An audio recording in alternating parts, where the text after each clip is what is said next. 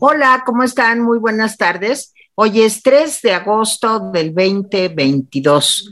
Estamos en una emisión más del Rapidín. Aquí estamos listos el día de hoy, pues para comentar, para llevarles toda la información de lo que ha sucedido hoy, fundamentalmente en nuestro país, en la mañanera y también en el resto del mundo, porque vaya que han pasado cosas en estas 24 horas. Saludo como todos los días a Jaime Guerrero. Jaime, ¿cómo estás?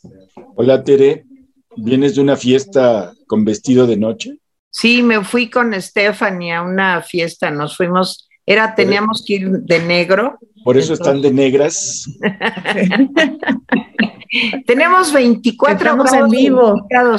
24 grados centígrados de temperatura y saludamos a Stephanie Enaro. Stephanie, ¿cómo estás? Hola Tere, hola Jaime, hola Hola, bienvenida Stephanie. Muy bien y de buenas aquí transmitiendo virtualmente y en directo desde Taiwán. ¿Cómo ven? Lo que estoy viendo, que estás en Taiwán. Ten cuidado, ¿eh? porque la costa seria. Sí, sí, sí. Ya China ya puso restricciones, ya está castigando a Taiwán y esto se va a poner bastante serio. Muy bien. Pues si quieren empecemos. Bueno, pues órale, Jaime. Este, miren, primero que nada, eh, debo agregar que el periodista Ernesto Méndez fue asesinado ayer en la noche en San Luis de la Paz, Guanajuato. Eh, pues eso lo reportaron eh, la Alianza de Medios y por otro lado, Artículo 19, esta organización de periodistas. Eh, de acuerdo con las primeras versiones, eh, el periodista y empresario, porque eran las dos cosas, Ernesto Méndez, estaba en un bar junto con otras personas y entró un grupo armado y, bueno, empezó a disparar. Eh, total, hubo cuatro muertos y dos heridos. Sí quiero decir, porque algunas de las notas como que dieron a entender que Ernesto Méndez pues estaba como en un bar digo, la gente tiene todo el derecho de ir al bar, nada más que en este caso él no estaba de visita en el bar, el bar es de su familia y es más bien, según algunas otras notas, una cervecería, o sea, un lugar donde se expende fundamentalmente cerveza, entre otras cosas. Entonces, el lugar era de su propiedad eh, y llegó un comando y lo asesinaron.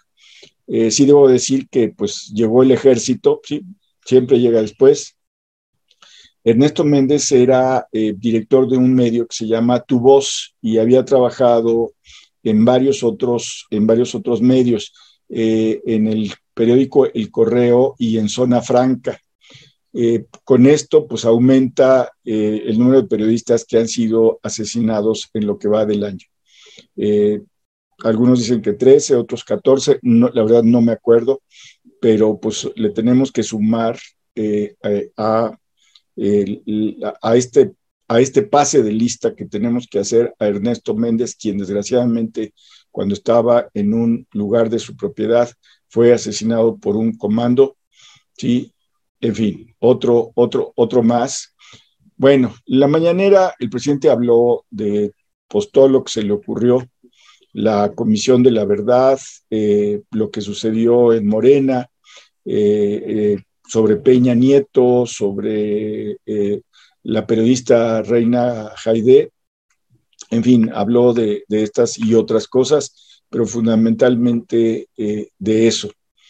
Entonces, le dejo la palabra a Stephanie.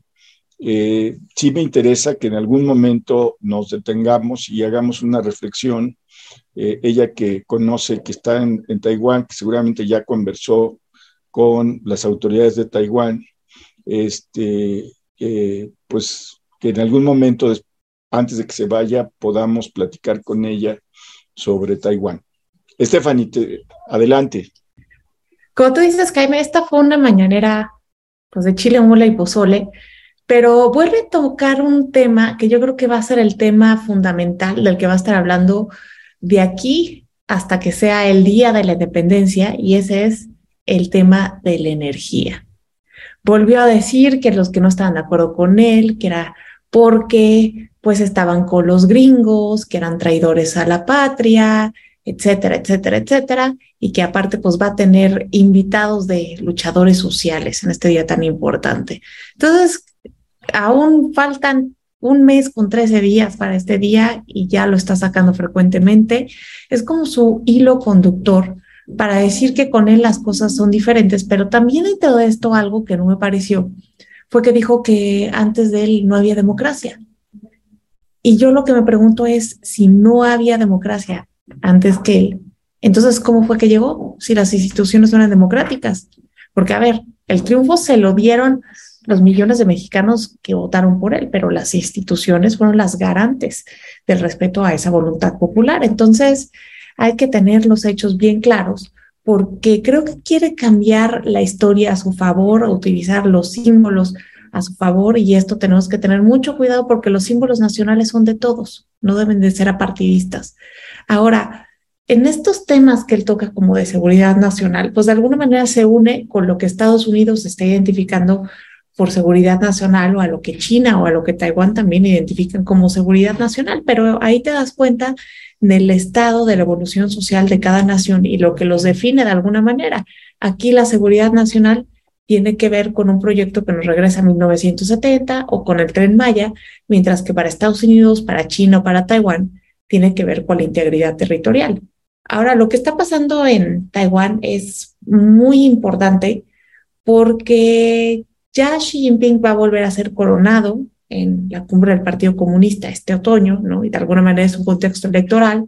Biden, pues tiene un índice de aprobación muy baja y esto arrastra a los demócratas, tienen elecciones de medio término en octubre y pues de alguna manera el que Pelosi, que es su número tres, vaya para allá, pues le da esa seguridad a Estados Unidos de que China no va a ser potencia mundial mientras él sea presidente, porque de alguna manera el 54% de los estadounidenses ven a China como el enemigo. Y bueno, del lado chino, que también Xi Jinping, ahora que vuelve a ser eh, coronado, tiene que llegar y dar un manotazo, pues va a decir, ¿cómo que un país con dos sistemas? Somos un país con un sistema, le pese a quien le pese, y es bastante probable que haga todo lo posible para recuperar Taiwán, porque hay que tener en cuenta que Taiwán no ha declarado su independencia de manera formal y para China, Taiwán no es otro país, sigue siendo parte del mismo país y esto corresponde a los asuntos domésticos que no quiere que nadie se meta, por eso es que se enojan tanto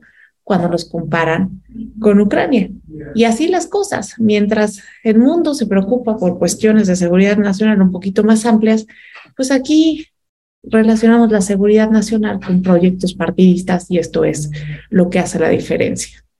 Tere. Bueno, pues sí, la situación, eh, pues ya sabíamos que la situación se iba a tensar. Eh, ay Dios, ya me quité, aquí estoy. Ya sabíamos que la situación se iba a tensar con la visita de Nancy Pelosi eh, y ahora habrá que esperar porque yo creo que va está habiendo ya, desde ayer hubo reacciones en cuanto pisó suelo taiwanés, tanto por parte de los chinos como por parte de Estados Unidos. Pero creo que lo que dice Stephanie pues tiene mucho sentido. Por un lado, Biden quiere dar manotazos, pues pensando en la elección de noviembre. Y por otro lado, el señor Xi Jinping, pues también quiere dar manotazos porque va a ser su tercera, si no me equivoco, tercera reelección. Entonces, creo que es un momento importante a nivel interno para cada uno de estos países y vamos a ver cómo finalmente pues se desenvuelve esto. Ayer ya hubo presencia para maniobras militares de China, eh, desde luego también Estados Unidos mandó eh, aviones casa que fueron custodiando el vuelo de la señora eh, Nancy Pelosi y también ya están desplegando tropas por ahí cerquita. Acuérdense que Taiwán es una isla chiquita, como del tamaño de Holanda, es más o menos su tamañito, pero pues es un territorio que representa mucho para China por el lema este de solo hay una China.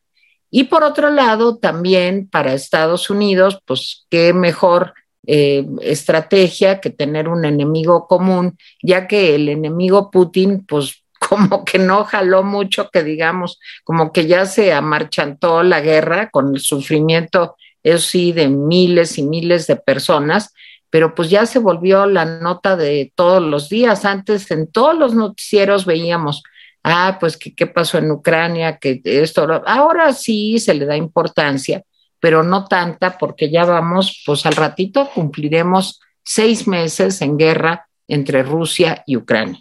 Bueno, esto lo dejo, seguro Stephanie en la segunda intervención hablará más del tema, de los intereses de Biden, de Nancy Pelosi, de los republicanos y de los demócratas y de China.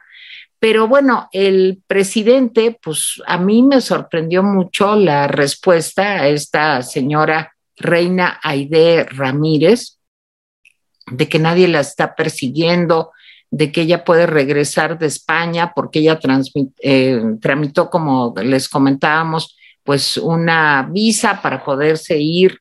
¿Cómo estará la cosa a vivir a España? Como están haciendo, les quiero decir que muchas personas, ¿eh? sí hay una emigración de México hacia España que se está intensificando, lo mismo en España que en Estados Unidos, pero me llamó mucho la atención pues agria finalmente, yo así la calificaría del presidente que le dijo, ay, pero puedes venir todas las veces que tú quieras, aquí no hay ningún problema, nuestro gobierno no va a reprimir, en fin.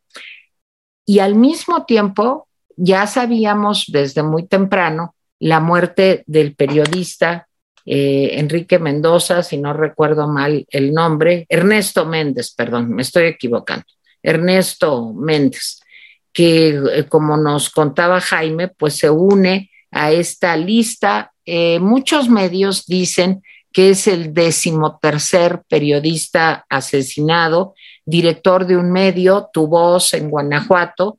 Y bueno, creo que la situación de los periodistas en México, pues es, es asombrosa. Tenemos más periodistas muertos que en la guerra Rusia-Ucrania es el país más peligroso para ejercer el periodismo y Jaime lo sabe porque hemos estado platicando con eh, pues el director regional de artículo 19, con personas, también hemos eh, visto muchas entrevistas con Human Rights Watch, hemos visto también las declaraciones de otras eh, instituciones, la Comisión Interamericana de Derechos Humanos, y hoy nos levantamos con una muerte más que para el presidente, pues digo, seamos honestos, no significa nada. O sea, no, es algo que requiera eh, pues que haya una acción específica, una política pública, una estrategia, pues para tratar de ver qué está pasando con este grave problema. Y a lo que sí le dedicó un gran tiempo es a decir cómo iba a estar su fiesta del 15 de septiembre, que va a invitar al hijo de Martin Luther King y otros luchadores sociales, que luego va a ver, se va a llenar el zócalo, pues, claro, de gente que quiere ir y de acarreados también, y que todo esto para preparar el escenario para que al otro día en el desfile militar, pues el presidente salga con algo que yo espero, espero que no sea tan terrible para todos los mexicanos. Y digo espero porque cuando se iba a hacer la consulta para cancelar el aeropuerto de Texcoco, muchos dijimos, no, hombre, no, no, no lo va a cancelar, es, pues, ya va muy adelantado, esto no puede ser, eh, nada más está haciendo eso para que se vea que él, que toma decisiones, que este, escucha al pueblo, pero quién sabe, ¿eh? quién sabe. En una de esas, el presidente, que ya ven, pues que tiene hoy Ricardo Rocha en un programa que hice con él en Atypical, dijo una frase que me gustó mucho, dijo que tenía incontinencia verbal. Entonces yo le dije, pues es que a lo mejor tiene la próstata en la cabeza el presidente, porque sí, en una de esas, con la eh, enardecido por ver la presencia de sus cuatotes, los militares, y enardecido también por la fiesta que va a ser la noche anterior, pues decide decir eh, algo terrible para la relación México-Estados Unidos. Y estamos en un momento muy frágil económicamente para que nos peleemos con nuestro principal socio comercial. Adelante, Jaime. Bueno, eh, varias cosas. Sí les quiero informar que eh, de acuerdo a los datos que da la Secretaría de Hacienda, esto es muy grave. Ya saben que la Secretaría de Hacienda está obligada a enviar informes eh, públicos al Congreso. Bueno, pues resulta que en la primera mitad de 2022, o sea, estamos hablando de un semestre, el gobierno subejerció 19.438 millones de pesos. O sea, quiere decir que no se los gastó, que ahí los tenía y no se los gastó. Y uno dice, ¿y de dónde no se gastó ese dinero? Estamos hablando de 19 mil, casi 500 millones de pesos. Bueno, pues resulta que los recursos eran de educación, que evidentemente el presidente no considera que es importante, salud, que tampoco considera que es importante, y seguridad. Imagínense, o sea, de los tres principales problemas que tenemos, salud, seguridad y educación, no se gastaron 19 mil millones de pesos. Y ahorita vamos a ver en qué sí se los gastaron. En educación se dejó de gastar 7 mil 398 millones. En seguridad, 4 mil 844 millones y en la Secretaría de Salud 1.573 millones que podría haberse usado pues para vacunas, medicamentos, eh, ya sea para el COVID, para los niños con cáncer, pero no se los gastaron. ¿Y por qué no se los gastaron? Bueno, nos dice una directora de la directora del CIDE que lo más del CIDE, no, perdón, la directora del Centro de Investigación Presupuestaria y Económica nos dice lo más probable es que estos recursos pues no se los gastaron ahí porque los destinaron a otras áreas y adivine a cuáles otras áreas. Ah, pues claro. Pues yo les voy a decir, nomás les recuerdo que el tren Maya necesitaba 20.901 millones de pesos adicionales, que curiosamente se parece mucho la cifra que se dejaron de gastar con la cifra que le van a dar al tren Maya que devora recursos y devora recursos y devora recursos. Bueno, a ver, quiero contextuar lo de Reina este, Jaide, no sé si se dice Jaide o Aide. Este, eh, sí lo, mencionó Teresa, pero vale la pena eh, este, eh, contextualizarlo. Cuando fue la periodista Reina Aide, se quejó de que pues le limitaban el paso y de que cuando no le rendía pleitesía al presidente, sus compañeros, bueno, los que estaban alrededor de ella, empezaban a agredirla. Y ella dijo pues, que no se sentía ni invitada ni segura. El presidente dijo que no, que todos los días la dejaran entrar, que etcétera, etcétera, etcétera. Y ahora que se sabe que se va a ir a España, yo no sé si de manera permanente, eh, temporal, no sé, el presidente trató de restarle importancia a la salida de esta periodista de México diciendo que ya cuando fue a la mañanera ya tenía los boletos comprados. Sí, como diciendo, no, esto fue un truco, fue, fue, fue una pose, eh, como diciendo eso. Pues la verdad es que eh, no es una pose porque ya hay varios periodistas. Eh, yo recuerdo una pareja de periodistas que, pues haciendo periodismo, si no mal recuerdo, en Chiapas, tuvieron que emigrar hacia los Estados Unidos porque las amenazas de muerte cada vez eran pues eh, más claras, más abiertas, etcétera. Y la muerte de este periodista pues nos demuestra que pues la vida de los periodistas no tiene ningún valor. El presidente descalifica con lo que dice a, Reina Aide, la descalifica como si lo que ella señaló no fuera cierto, pero es cierto. al presidente se rodea en esas mañaneras de personas que se hacen pasar por periodistas y que lo llegan de halagos, pero que no sirven para, para fortalecer al periodismo ni nada por el estilo. Entonces, sí quiero dejar eso. A ver, sobre, sobre lo, la carta a Biden, este, quiero decir que Enrique Quintana me copió, ¿sí? Este, porque su título de, de, de, su artículo recuerda este, lo que yo dije aquí en el Rapidín sobre la carta Biden, ¿sí? Este, entonces, simplemente... ¿Se llama Cartas Eufemia? Cartas a Eufemia, de la película ahí viene Martín Corona de Pedro Infante. Cuando recibas esta carta sin razón, así empieza y así se llama el artículo de Quintana. Pero tú diste la exclusiva. Yo di la exclusiva, era el contenido. Totalmente. Totalmente, pero bueno, este, pues, se la perdono a Quintana. Pero bueno, más allá de eso, eh, sí quiero decirles que eh, yo creo que el presidente está blofeando. No sé si es un íntimo deseo reaccionario el mío, sí, de, que, de, asegurar que está blofeando, pero creo que sería muy costoso para él. Eh, leía yo a alguien que, me, decía, bueno, pero es que el presidente tal vez esté pensando, así como eh, Teresa y, y, y, Stephanie nomás tienen cabeza para China, a lo mejor el presidente también está pensando en cuentos chinos. Seguro. Este, y, les voy a decir una cosa, el gran problema es que cuando han apostado a China o a Rusia en América Latina, pues la cosa no sale bien. Ahí está el caso de Cuba y ahí está el caso de Venezuela. ¿sí? Eh, Cuba nunca pudo diversificarse económicamente y Venezuela, pues por más que ha hecho tratos con los chinos y con los cubanos, pues no le ha servido para gran cosa.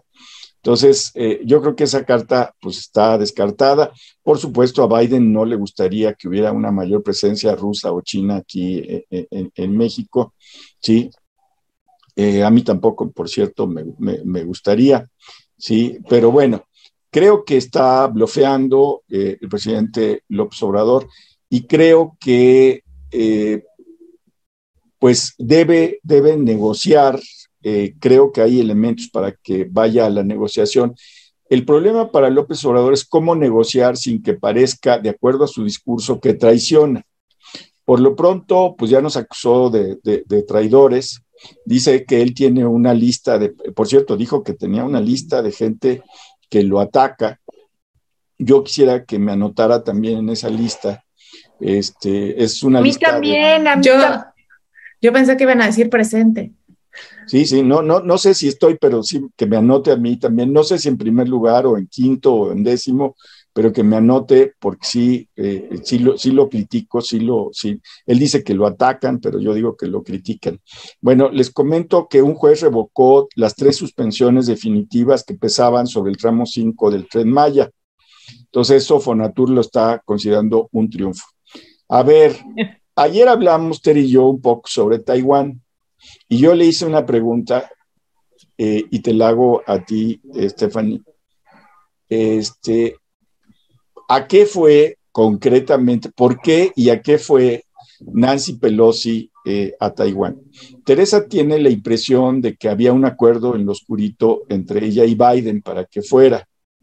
No me queda muy claro porque por lo menos la posición oficial de la Casa Blanca fue pues que ellos no podían decirle a, la señora Pelosi que no fuera pero que pues la protegían porque era ciudadana, bla, bla, bla. Pero les voy a decir una cosa, sirvió a los intereses norteamericanos porque a los de Taiwán no les sirvió. ¿eh? Sí, van a, ahora tienen mayor propaganda, pero el castigo de los chinos es ya empezaron a bloquear con sus fuerzas, con sus barcos, ya empezaron a bloquear la llegada de alimentos y de cosas a Taiwán. Eh, también ya dijeron que van a eh, cortar el suministro de algunos productos. Entonces, eh, perdón, pero pues ahora sí que la visita, pues a Pelosi no le salió cara, pero a los taiwaneses les va a salir muy cara. Entonces, aquí tenemos un ejemplo de algo que le convino a, quién. Entonces, sí me gustaría interrogar duramente a Stephanie para que hable sobre el tema. Adelante, Stephanie. Lo que pasó con Nancy Pelosi en Taiwán, de alguna manera me recuerda muchísimo lo que pasó con Biden en Polonia. Macron estaba intentando hacer ya acuerdos de paz ¿no? con, con Putin, abrir el diálogo para acabar la guerra en Ucrania. Llega Biden y da un discurso incendiario en Polonia y luego se va a su casa. Déjame agregar un, un, un tema. La visita se da tres días después de que Biden le pide a Putin y le pide al Partido Comunista Chino que se sienten a dialogar para desarrollar un nuevo acuerdo para limitación de armas eh, nucleares. Exacto. Entonces, hay que meterlo, perdón. Claro, no, no, no, es súper importante que lo hayas mencionado. Que bueno, entonces, de alguna manera pasa lo mismo, va y hace un relajo en un vecindario que no es el suyo y luego se regresa a su casa porque en su casa todo está bien. Aquí lo que hay que entender es que Estados Unidos está entrando en una especie de crisis existencial y esto va más allá de la inflación. Es que, a ver, Estados Unidos, por definición, está acostumbrado a ser el número uno en el mundo. Y ahora que podrían ya dejar de serlo, la pregunta es, bueno, ¿quiénes van a ser ahora que no sean los número uno en el mundo? Porque no podemos olvidar que la economía de China está creciendo muy bien que para el 2028 ya podría ser la economía, la primera economía mundial. También que esta guerra entre Rusia y Ucrania le ha favorecido y también que ya está reforzando mucho su marina y esto le pone los pelos de punta a Estados Unidos. Entonces esto fue un manotazo para decirle a China, pues ni se te ocurra hacer lo que hizo Rusia, ¿no? Porque si China lo hace, se terminaría de consolidar y ahí sí ya estaríamos en un sistema internacional multipolar, que ¿Qué quiere decir esto? Que ya habría varios países que decidirían qué hacer con el mundo, con partes del mundo, en lugar de que solamente lo decida uno. Y esto pues cambiaría con todo lo que hemos conocido después de la Segunda Guerra Mundial. Entonces, esta visita eh, responde totalmente a los intereses estadounidenses, no a los taiwaneses, que ellos sí pueden eh, sufrir las repercusiones. Y creo que además eh, tiene que ver con fines electorales. Estamos en un momento en donde a pesar de que estamos con los pelos de punta, de que estamos con inflación, de que todo está muy tenso, la política está regida por intereses electorales. Aquí lo vemos, ¿no? El presidente incendiando el nacionalismo mexicano, rebelándose contra Estados Unidos, pues claro que lo hace para volver este, esta emoción en capital político rumbo al 24 y también para desviar nuestro interés de la inflación. Estados Unidos también tiene que desviar el interés de la inflación. China de alguna manera tiene que demostrar su fortaleza. Entonces estamos en tiempos electorales y la seguridad nacional se ha vuelto la mejor propaganda y yo realmente dudo que Nancy Pelosi se haya movido sin tener la aprobación de Biden. Son, y no son los más cercanos, pero son del mismo partido, tienen un objetivo en común que es derrotar a los republicanos al 24, no perder la mayoría del Congreso. Y creo que están trabajando de manera conjunta porque esa visita fue para consumo doméstico. Yo coincido, fue totalmente o muy parecido, Stephanie, a lo que yo le comenté a Jaime, pero ahora se la vamos a revirar. A ver, Jaime Guerrero, ¿y tú qué piensas? Porque ya Stephanie y yo dijimos lo que pensamos porque somos mal pensadas y creemos que Pelosi no se mueve si Biden no le dice, pues órale, nos la jugamos, sí, pues ¿para qué? Para que vean que somos también bien nacionalistas y que defendemos la democracia en el mundo. Ahora yo te pregunto, ¿y tú qué crees, Jaime? Mira, conociendo a Pelosi, que además lo decía yo en los antecedentes, Pelosi siempre ha sido una enemiga, eh, y lo digo casi, del comunismo chino. No es la primera vez que se manifiesta sobre eso. Ella, lo decía yo ayer, eh, la segunda foto más eh, pues más importante que se tomó en Tiananmen, no solamente es de aquel que se paró frente a los, a los tanques, sino de Pelosi y los legisladores norteamericanos, Pelosi sosteniendo una cartulina o no sé, un letrero que, que decía que reconocía a los luchadores por la libertad chino, que llegaron la policía y los quitó. O sea, Pelosi ha eh, peleado por la minoría, eh, no, todavía no sé cómo se, se, pronuncia, la, la, minoría Igur, eh, eh, creo que así se dice, este, que es una minoría. Igur, sí, este, étnicamente túrquica. Eh, también ha peleado por el Tíbet. Entonces, Pelosi no, no, o sea, no es, un, no, no es una sorpresa que Pelosi haya decidido ir. Me parece que no le dio opción a Biden. Es decir, no, no creo que le fuera a pedir permiso a Biden, una mujer pues, que tiene una trayectoria política, les voy a decir que más larga que la de Biden, ¿sí? Eso es importante. Yo creo que simplemente fue a comunicarle a Biden que iba a hacer eso. Yo, yo creo que le dijo, ¿sabes qué? Este, Joe, sí, voy a ir a, a Taiwán porque creo que voy a ir a Taiwán y a Asia porque creo que ahí se está gestando un enemigo económico eh, y de las democracias formidable. Hay que ver el discurso que pronunció ella, que fue muy interesante. Por eso yo no creo que haya sido en acuerdo con Biden, tampoco en desacuerdo, simplemente fue y le dijo, sabes qué, chato, voy a ir. Recuerden lo que dijo ella y me parece un mensaje al mundo muy importante. O sea, me, parece más importante el mensaje que dio que la visita a Taiwán. Así, así se los digo. Mira, ella dice, dice, el mundo se debate, ¿sí? Entre, una, entre la democracia que está siendo amenazada, ¿sí? Y regímenes que, eh, que autoritarios, dice ella. Eh, el discurso es más amplio, por supuesto, pero esas dos ideas me parecen fundamentales la democracia contra el autoritarismo, no Asia contra América, sino el autoritarismo contra la democracia. Y yo les voy a decir, creo que ese es el centro del debate mundial hoy. ¿sí? No me caen bien los norteamericanos y su política exterior. Hay que recordar que eh, Nancy Pelosi estuvo contra contra el primer Bush por la, por la, guerra, por la guerra del Golfo, estuvo contra el segundo Bush eh, por la eh, eh, invasión a Irak y ha sido una fuerte crítica en varios momentos, incluso de regímenes, de, perdón, de gobiernos demócratas. O sea, no es una mujer que vaya y le diga a Biden, oye, quiero ir, no. Fue una mujer que seguramente dijo, voy a ir a Taiwán, chato a ver, no, pues entonces si vas, pues este, no rompas muchas, muchos trastes, por favor, eh, etcétera.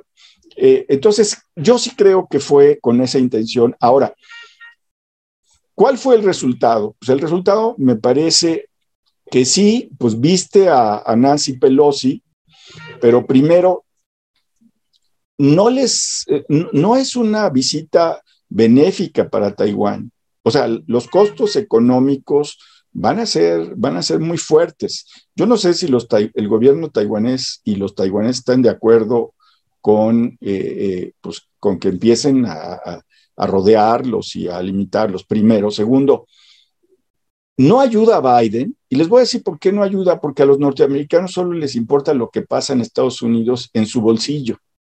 Sí, sí los primeros, y, y lo sabe Stephanie, el primer mes toda la atención estuvo en Ucrania. El drama de Ucrania sigue. Y yo le pregunto a, Stephanie y, a Teresa, ¿de veras está en el primer lugar de las noticias norteamericanas como antes? Y la respuesta es no. Ya, ¿se acuerdan de los que nos amanecíamos con, incluso en México, con, no, pues ahora pasó esto y Putin dijo esto y Zelensky ya, ya apareció. Ya no.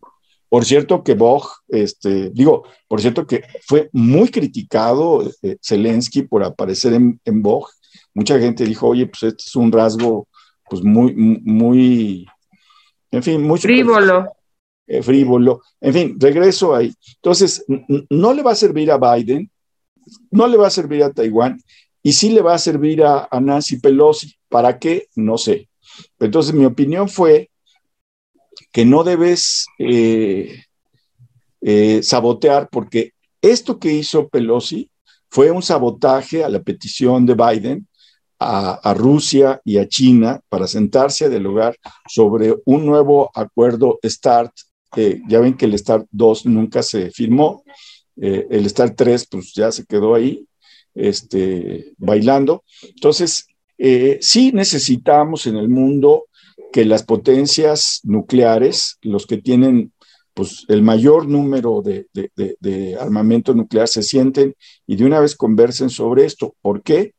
Pues solamente les voy a decir que eh, eh, Rusia tiene, dice oficialmente que tiene más de 6.000 cabezas nucleares, Estados Unidos tiene 5.500, eh, China tiene 350 y yo les voy a decir pues que se los crea su abuelita porque que no dejaron de, hacer armas, armas nucleares, no lo creo. Creo que a la, única que sirvió fue a los periódicos para vender más y a Nancy Pelosi. Esa es mi opinión. Bueno, pues este, yo creo que hay otros asuntos importantes también hoy. Este es muy importante. ¿eh? Yo sé que no le damos el golpe y que decimos, no, pues allá China y Rusia y Estados. No, no, no. Esto se puede volver un problema mayor para la humanidad, ¿sí? Pero bueno, pongámoslo en paréntesis. Ahora, otro asunto muy peliagudo es el nuevo ataque renovado de López Obrador a Enrique Peña Nieto. Yo no tengo nada por qué defender a Peña Nieto y a mí me parece, así viéndolo como periodista, pues que fue un sexenio donde hubo realmente corrupción. Claro, claro, comparado con lo que estamos viviendo, hasta parece tímida esa corrupción, pero corrupción es corrupción, ¿sí?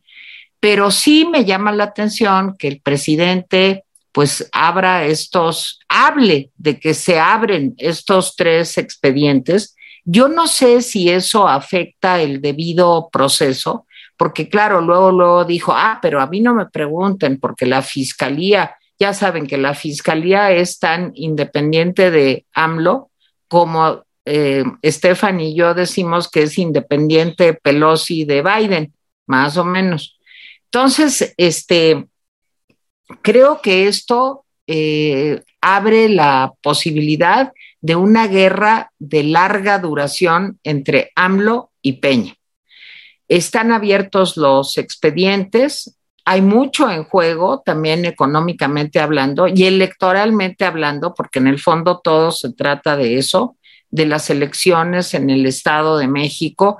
Vayan ustedes a saber qué pasó en eso si eh, pues dijeron los priistas del Estado de México que a lo mejor todavía siguen existiendo, a lo mejor dije, pues a lo mejor dijeron, pues vamos con todo y vamos a luchar a, muerte para ganar el Estado de México. Y entonces López Obrador, y esto lo auguramos nosotros aquí hace tres años, cuando empezó el Rapidín, eh, diciendo que cuando al presidente López Obrador le fuera conveniente traicionar pactos, acuerdos o lo que fuera con cualquier persona, lo iba a hacer. Y yo creo que ya le llegó el momento.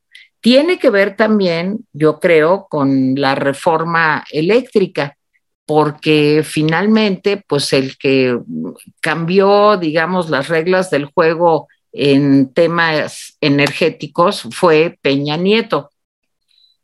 Y eso yo creo que al presidente le sigue molestando, estorbando y ha hecho todas estas cosas terribles que ha hecho, la carta Biden, el amenazar eh, con el TEMEC, el este, hacer su eh, fiesta que va a ser el 15 y el 16 de septiembre para mostrar el poderío de México, o, no sé de qué se tratará eso, pero todo esto en el fondo tiene que ver con que está muy molesto porque no pasó su reforma eléctrica. Todas las cosas que le han dicho a Alito, que bueno, eh, Alito es de pena ajena también, pero la señora eh, Sansores, pues dice, quítate que ahí voy. En fin, todo esto está eh, agrupándose pues en una bomba que yo creo que va a ser cuando eh, vamos a ver qué se decide, pero yo creo que se va a empezar a filtrar información de la corrupción en el sexenio de Peña Nieto. Tenían ahí su convenio con Lozoya, a ver si Lozoya daba a conocer qué estaba pasando no les, no les sirvió. Veamos también qué pasa con Luis Videgaray, porque también fue un personaje pues que tuvo mucho que ver en todo esto y que seguramente el presidente también tendrá ahí su bombita atómica contra Videgaray, pero lo que hay que considerar es que Peña Nieto pues tampoco está manco, digo, fue presidente de México. Quién sabe, ya ven que hay muchos rumores de que tiene 12 videos que son muy incriminadores para López Obrador, de, de cosas mal hechas, digamos, y quién sabe si Peña Nieto se va a defender o no. Y creo que la gota que derramó el vaso contra Peña Nieto, y lo dijimos aquí también, fue esto que empezó a circular de que había habido en España, en la mansión de Peña Nieto en Madrid, una reunión para eh, decidir el, el grupo Atlacomulco qué iban a hacer con el proceso electoral del año que viene en el Estado de México. Ahora el presidente dice que no, que él, este, no, que lo suyo no es la venganza. Híjole, de veras, nomás pensemos que dentro de unos días se cumplen tres años de Rosario Robles en la cárcel, injustificadamente, pero dice que no, que, que él no tiene ninguna venganza, que, que se aplique la ley y que la fiscalía. Pero esto tiene mucho fondo y yo creo que inicia una guerra, una guerra horrible entre López Obrador y Peña, que pues a ver cómo termina este asunto. Mal como todas las guerras. Y otra cosa que quiero decir es que dice el presidente que está ahorrando, que ya, que ya tiene sus ahorritos para contratar a los Tigres del Norte. Él siempre termina pues en sus orígenes, o Chicoche, o los Tigres del Norte, o la trova cubana, o lo que sea. Él lo que es es un carpero. O sea, eh, luego Jaime dice que es estando pero, no, él es un carpero, él es de la mera carpa, estaría feliz ahí con borolas, con este, y no, no tiene nada de malo, ¿eh? Y híjole, nos hubiera ahorrado tantos problemas si se hubiera dedicado a su mera vocación, que es cantar y bailar, y dice que se está guardando, que porque él va a cantar, fíjense el descaro, antes y después de la fiesta del Zócalo con los Tigres del Norte. O sea, después de que va a ir eh, a animar la fiesta del Zócalo, los Tigres del Norte, se los va a llevar, pues yo me imagino que a Palacio, para brindarles una cena y ahí va a cantar con ellos y les va a dar el tamal de chipilín. Espero que no los extorsione como a los empresarios.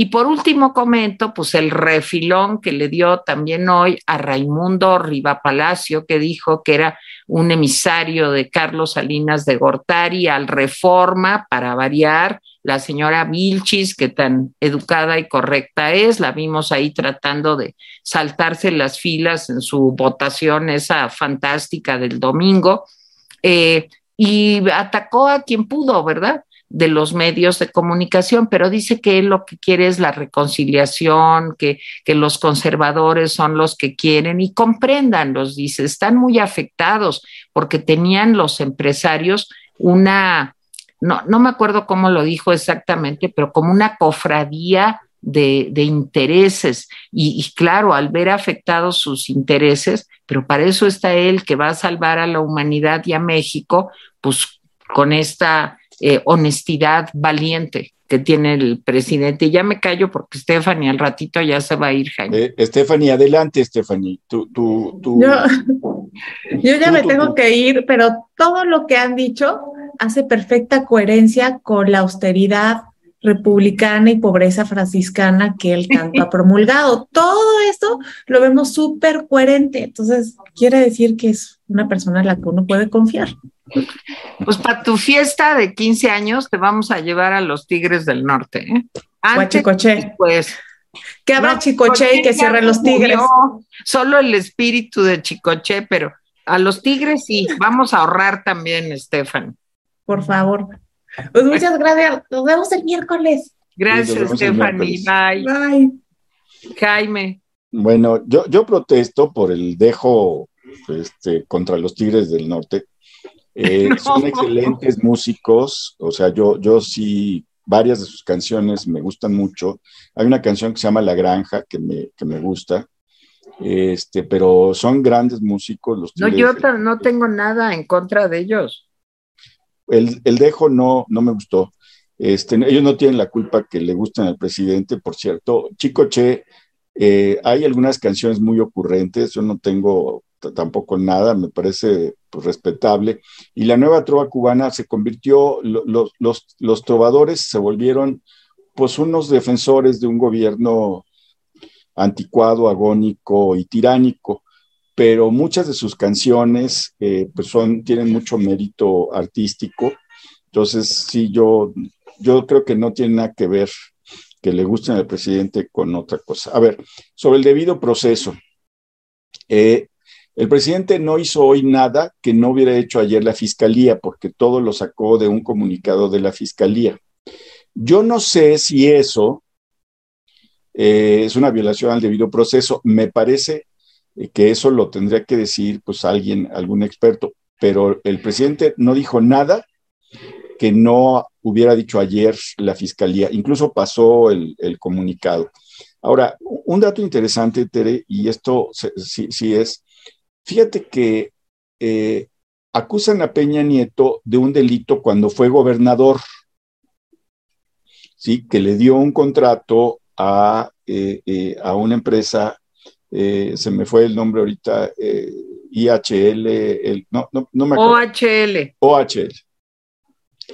Que le dio un, un, un contrato su gobierno sobre, una, sobre un camino que era federal y él como gobernador pues no podía eh, no, podía hacer eso. Y lo, y lo acusan de delitos cometidos en este sexenio. Pero por lo que vi en el, a lo mejor no lo vi completo, pero por lo que vi en lo que ayer publicó la Fiscalía y lo que hoy dice el presidente, curiosamente no lo están acusando de nada que tiene que ver con la acusación mayúscula que le hicieron el Reforma, Animal Político, eh, Mexicanos contra la Corrupción y la Impunidad, y una larga serie, eh, Aristegui, etcétera, eh, era la estafa maestra. O sea, de eso no se habló. Y me parece muy significativo porque pues, si, si hay un delito que perseguir, de acuerdo a los montos de los que hablamos, pues debería ser la estafa maestra. ¿Por qué el presidente no está hablando de eso? ¿Por qué el fiscal no está hablando de eso? Pues no sé, se me ocurren varias, varias interpretaciones. Primero, que se la están guardando. Esa es la primera. Segundo, Tere, a lo mejor ellos, algunas, algunos de ellos están implicados en la estafa pues maestra, ¿eh?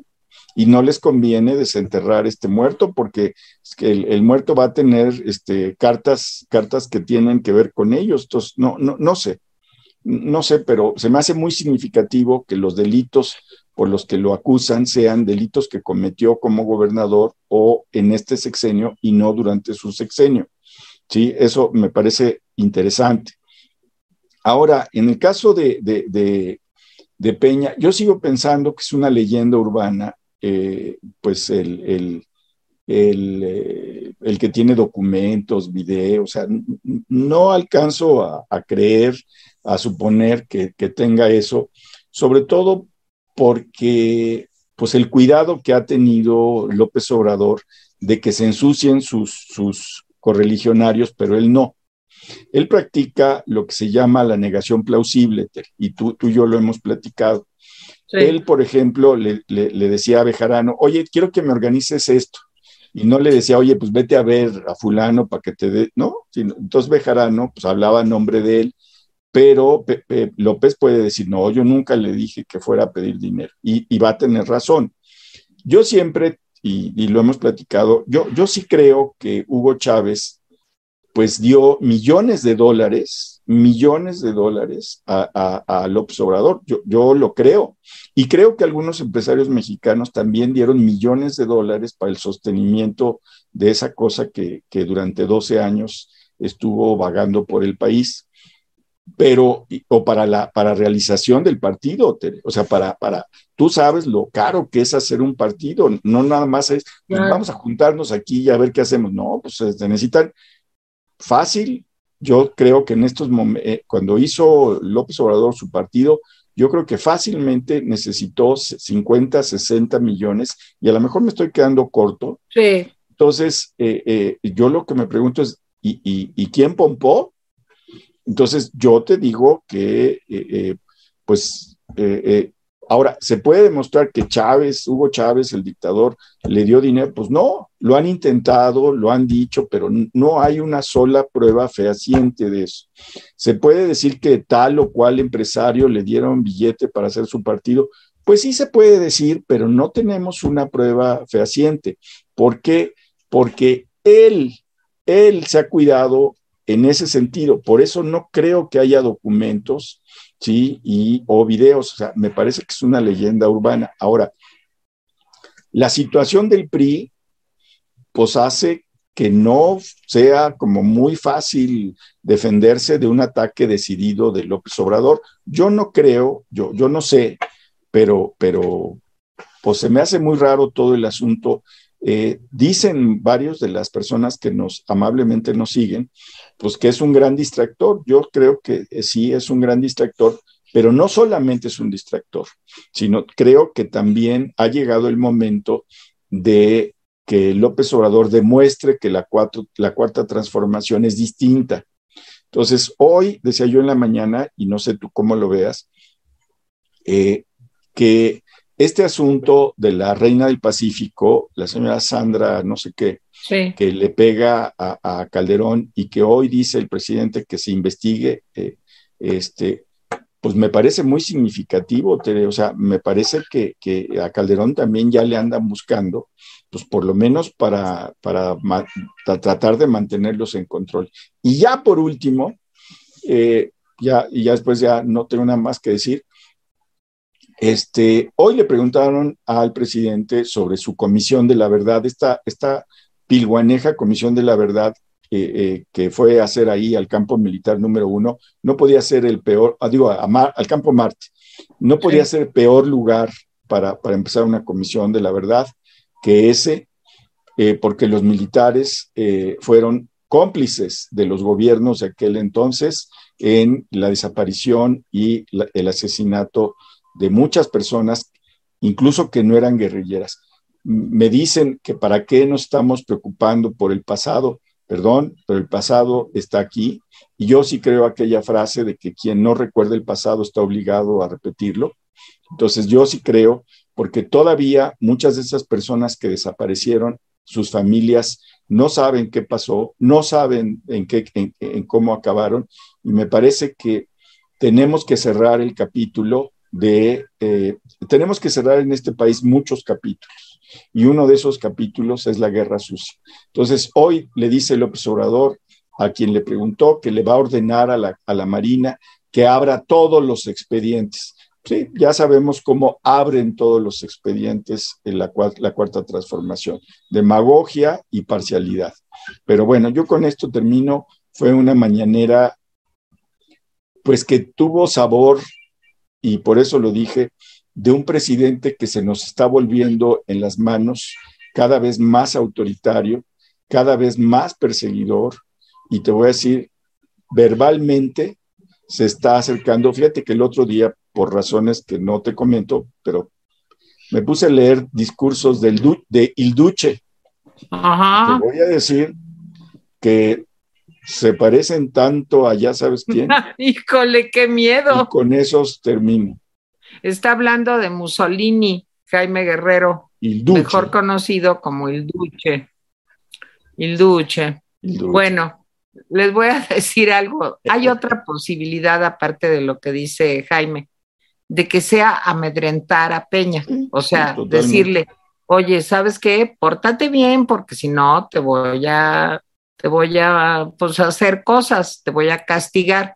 A ver si con la pura amenaza, pues Peña cede y pues la cosa se pone más fácil para Morena en el Estado de México. Pero bueno, pues esto lo vamos a ver, Jaime. Espero que tengamos vida para verlo. Pero bueno, Jaime, pues recaditos, ¿no? Recaditos, a ver. Este, déjame, cámaras y micrófonos se trasladan a, a, los, recaditos. Este. Ahí vamos, ahí vamos. Ver, espérame, pero es que mi computadora ya es. Es mayor. Es de la cuarta generación, mi, mi, ya no es de la, ya, ya, no es de la tercera edad, es de la cuarta edad mi computadora. A ver. No, no, no, no jala, fíjate. No jala, no jala. ¿Qué pasó, no? Sí, ahí voy, ahí voy. Este, ténganme paciencia, por favor.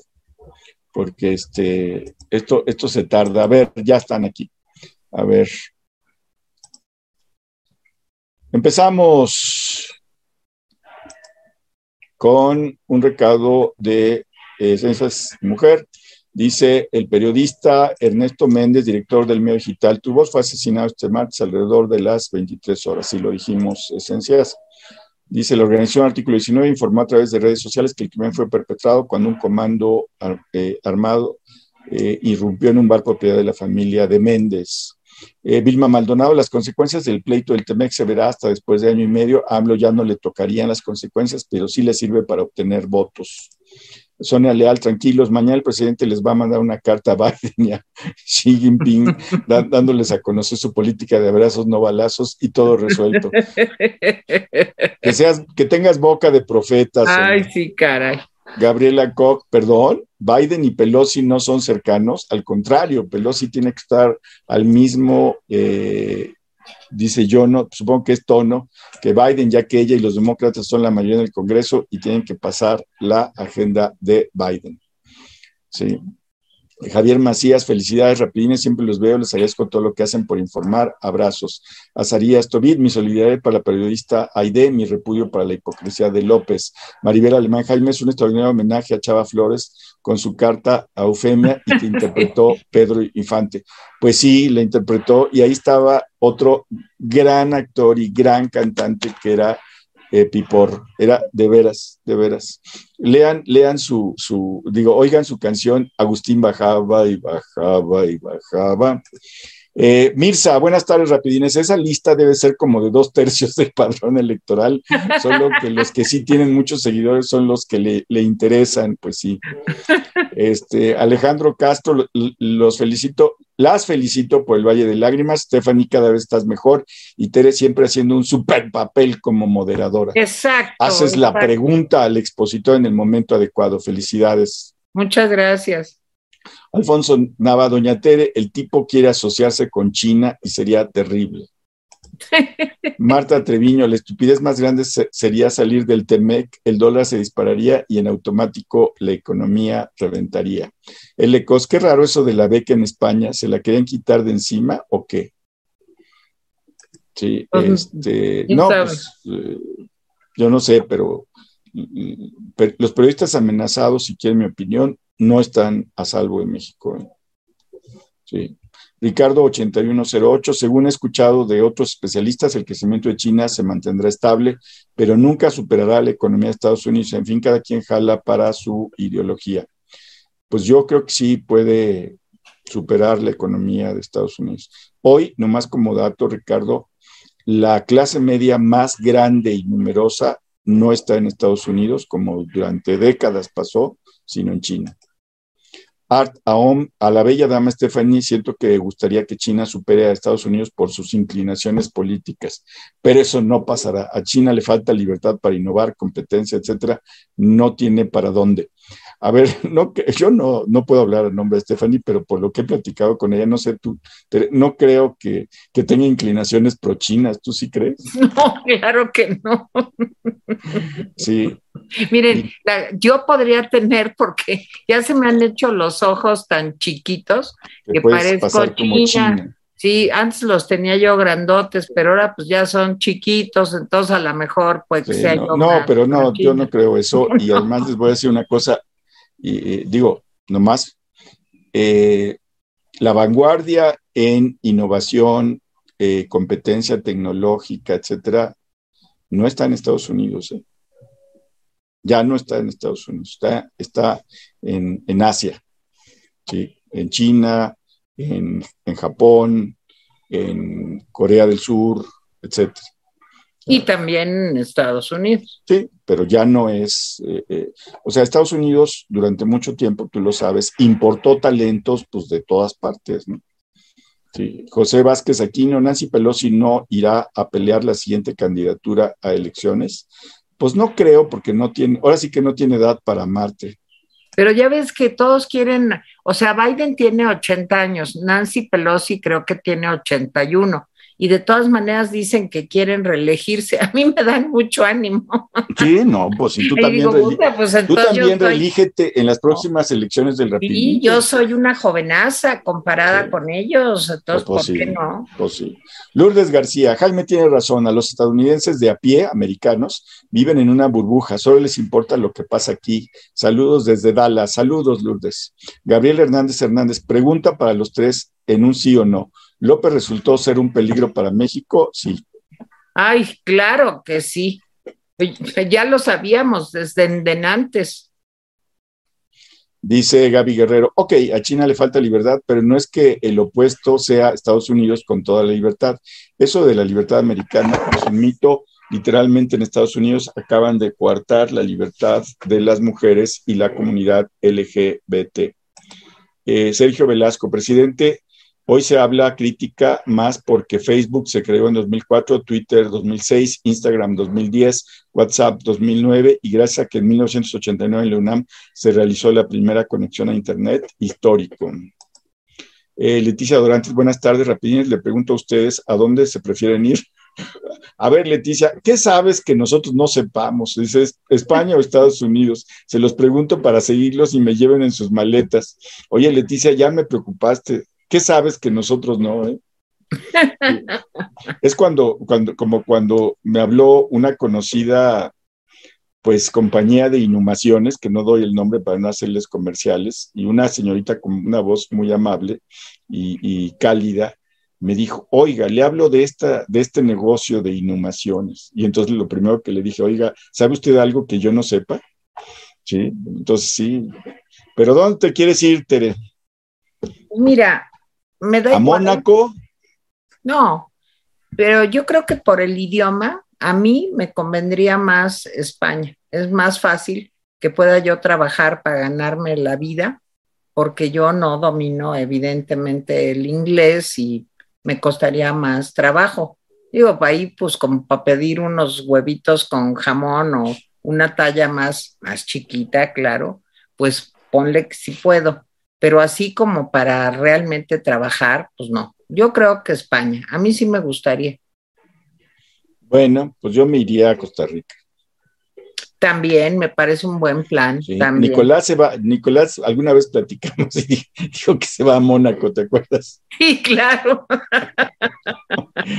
Angélica Mondragón, a Gabriela seguramente a Nueva York o Londres, o sea. Dijo Londres yo ahorita ya no, ¿eh? Este, Angélica, Angélica Mondragón, ¿qué opinan de pedirle a los expresidentes, excepto Peña, convocar a la unión de la sociedad para sacar a Morena y a López, en definitiva, de la política en México? Pues no es mala idea, Angélica, pero pues este, para que se junten está un poco complicado. Sobre todo por el grado de, de pues descrédito que tienen, ¿no, Tere? Pues sí, pero miren, la decisión está en nosotros. Sí, sí, sí. Que no se nos olvide. ¿eh? Sí, van a oír, entrevistamos en quiénes somos la oposición a Fernando Belanzarán, que por cierto va a pasar hoy a las nueve de la noche. Va a ser el, échate un rapidín.